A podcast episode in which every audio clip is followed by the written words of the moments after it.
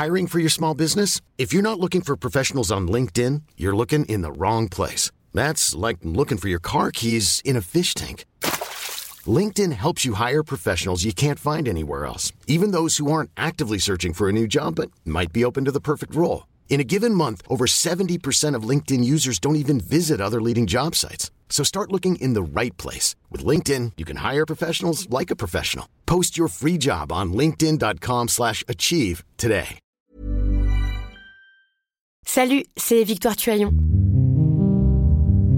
Ces derniers mois, avec mon équipe, on a travaillé sur une série exceptionnelle. Ça s'appelle 20 milieux sous ma chair.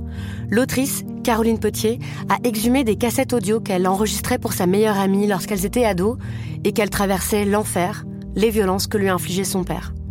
À partir de son histoire, Caroline Potier, devenue journaliste, a mené l'enquête. Comment on pourrait éradiquer l'inceste? C'est beau, c'est intelligent, c'est bouleversant, et je pèse mes mots, c'est d'utilité publique. Pour continuer à sortir de l'océan du déni, écoutez 20 milieux sous ma chair, dans le cœur sur la table. Vous avez 5 minutes?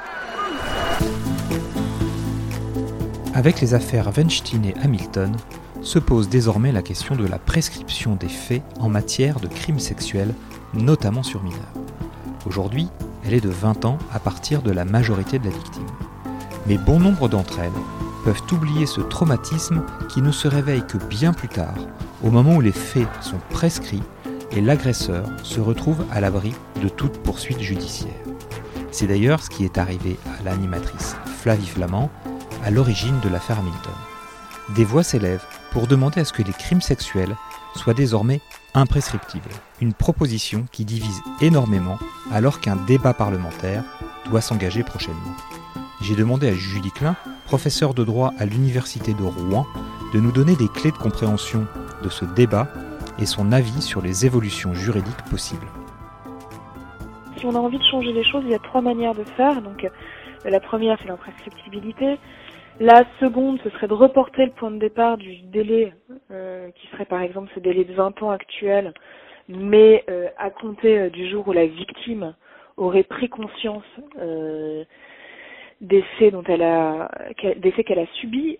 C'est une possibilité qui avait tenté d'être exploitée par des victimes à un moment donné, mais la Cour de cassation avait complètement fermé la porte en considérant que le point de départ était les faits et qu'on ne pouvait pas reporter ce point de départ au jour où la victime avait pris conscience des faits. Parce qu'il aurait fallu prouver le moment où elle euh, retrouve la mémoire? Il y a une problématique de preuve, mais euh, il y a certains euh, pays, notamment le Québec, qui fonctionnent un peu avec un système comparable. Et finalement, la date, elle se trouve. Souvent, mal, malheureusement, ça, ça, ça, ça réapparaît pas par hasard, ça réapparaît souvent dans des processus de psychanalyse euh, donc euh, on arrive à peu près à, se rendre compte du moment où la victime a récupéré récupéré la conscience des faits. Euh, mais c'est évidemment une date qui n'est pas facteur de sécurité juridique, ce qui est quand même l'enjeu principal de la prescription. Et puis la troisième manière de faire, qui est celle qui était prônée par le rapport demandé par Laurence Rossignol notamment, la troisième manière de faire, c'est plus simplement d'augmenter encore le délai, euh, c'est-à-dire de passer de 20 à par exemple 30 ans, c'est ce qui était proposé dans ce rapport, afin d'augmenter euh, la période pendant laquelle on peut agir. Et en tant que juriste, cette solution euh, semble répondre aux besoins actuels? Alors, je trouve que c'est une question extrêmement délicate parce qu'il y a plein d'impératifs en jeu qui se contredisent et qui se confrontent ici. évidemment, il y a un besoin de prendre en, compte les, situations des victimes et surtout on voit quand même euh, de plus en plus euh, de manière évidente deux choses. Un, euh, que l'amnésie post-traumatique n'est pas un phénomène ultra rare, mais finalement une réaction relativement fréquente à ce genre de situation. Et deuxièmement, on voit apparaître, et ça a été le cas dans les dernières affaires, des espèces de serial, euh, serial violeurs, si on peut dire comme ça. Euh, toute présomption d'innocence gardée, mais c'est-à-dire des faits où il n'y a pas une seule victime isolée, mais plusieurs. À partir de ce moment-là, il y a plusieurs choses. Euh, moi, je suis pas du tout favorable euh, à l'imprescriptibilité. parce que je considère que c'est la prescription est une institution qui n'est pas très bien comprise par le grand public, mais qui est absolument fondamentale. C'est elle euh, qui garantit la sécurité juridique, c'est elle qui garantit euh, un fonctionnement euh, efficient de la justice pénale, notamment pour des problématiques de preuve, et c'est elle qui garantit que finalement le délai de jugement ne devient pas totalement déraisonnable, et pour les victimes, et pour les personnes qui sont soupçonnées des infractions qui sont dénoncées. Donc l'imprescriptibilité, pour moi, il faut la conserver exclusivement pour les euh, crimes contre l'humanité. Une fois qu'on a dit ça, il nous reste deux branches euh, en apparence de l'alternative. Est-ce qu'on augmente la durée des délais? C'est une possibilité, c'est une possibilité qui est plus raisonnable que l'imprescriptibilité, mais il ne faut pas se bercer d'illusions. Euh, on aura le même problème dans des circonstances, dans des dans des dimensions moins, moins importantes, puisqu'évidemment, si on autorise les gens à agir dix ans de plus, il y a beaucoup plus de victimes qui se retrouveront non prescrites, mais malgré tout, on aura toujours des victimes prescrites. La euh, troisième solution euh, qui consiste à reporter le point de départ euh, au jour de la découverte des faits, c'est-à-dire au jour où cette amnésie aurait disparu, me semble assez aléatoire. Moi, il y a quelque chose qui n'est pas énormément proposé, mais qui me semblerait pas inutile et inenvisageable, ce serait quand même de distinguer les hypothèses où on a euh, face à une même personne plusieurs accusations ou une seule. Pourquoi je dis ça? Parce qu'il me semble qu'on pourrait tout à fait envisager un système où, à partir du moment où l'une des victimes qui se manifesterait ne serait pas prescrite, on pourrait envisager euh, que l'ensemble des victimes pourraient derrière se constituer partie civile. En quoi l'abolition des délais de prescription pourrait être une mauvaise idée?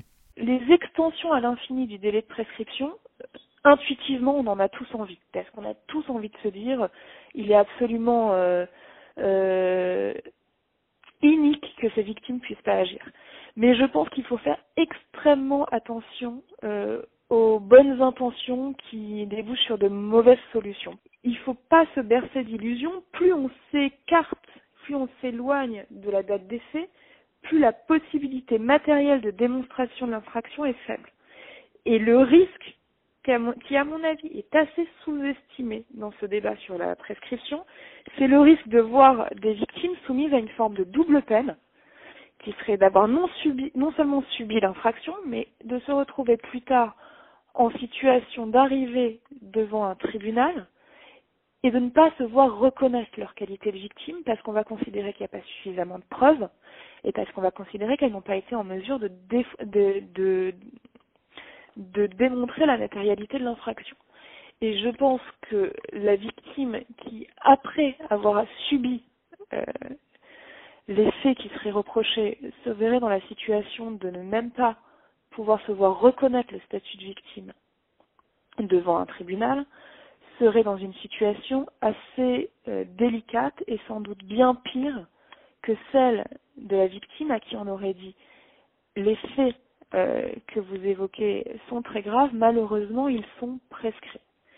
Euh, et donc voilà, et c'est pour ça que je vous dis que la situation avec une pluralité de victimes me semble beaucoup plus facile à gérer d'un point de vue juridique parce que finalement la matérialité des faits va être plus facile à établir. On va avoir des process qui vont se ressembler dans chacun des cas, on va avoir des, faits communs.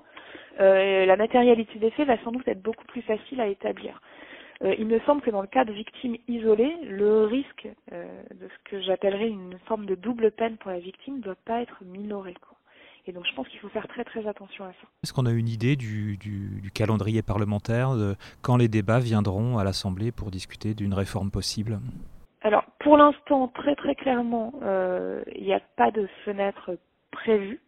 Maintenant, ce qui est certain, c'est que sur euh, les lois qui ont vocation à être portées du côté de Marlène Schiappa, euh, de la ministre de, de l'égalité homme-femme, euh, très clairement, dans son plan d'action, je pense que la question de l'augmentation des délais de prescription sera intégrée. Donc je pense que ça va être à cette occasion-là. Il y a une pression publique qui est très forte en ce moment. Il y a une pression publique qui est extrêmement forte, euh, qui est extrêmement légitime. Et en attendant, il faut faire attention à deux choses. Euh, premièrement, euh, ne pas croire que ça permettra de juger tous les cas qu'on entend aujourd'hui, parce qu'il faut quand même le rappeler, c'est qu'on est dans un état de droit, et le principe numéro un de l'état de droit, c'est que les lois pénales ne sont pas rétroactives. Donc, quelles que soient les décisions qui pourraient être prises demain, seuls les faits postérieurs à l'entrée en vigueur de la loi pourraient être, pourraient être concernés. Donc ça, ça me semble quand même assez important. On ne va pas récupérer le passé par une réforme de la prescription. Et euh, deuxièmement, euh, ce débat est extrêmement légitime, extrêmement important, mais je pense qu'il faut aussi avoir le courage de mettre tous les éléments sur la table et donc de voir aussi qu'il ne faudrait pas, euh, sous prétexte de vouloir absolument agir en faveur des victimes, ce qui est essentiel, se retrouver à avoir des solutions qui pourraient être contre-productives pour elles. Très bien, ben, je vous remercie beaucoup, c'est très très clair. Bah, tant mieux.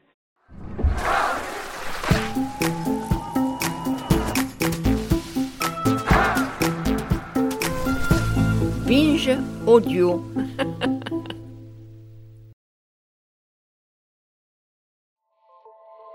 Salut, c'est Sinamir du podcast L'Affaire.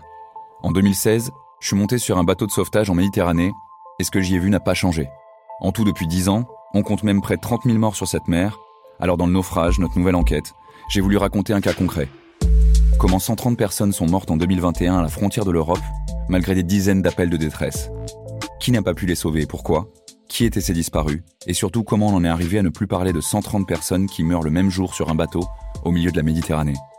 Le naufrage, c'est la nouvelle série du podcast L'affaire de Paradiso Média. Une enquête que vous pouvez retrouver gratuitement chaque semaine à partir du 27 mars 2024 sur toutes les applications de podcast.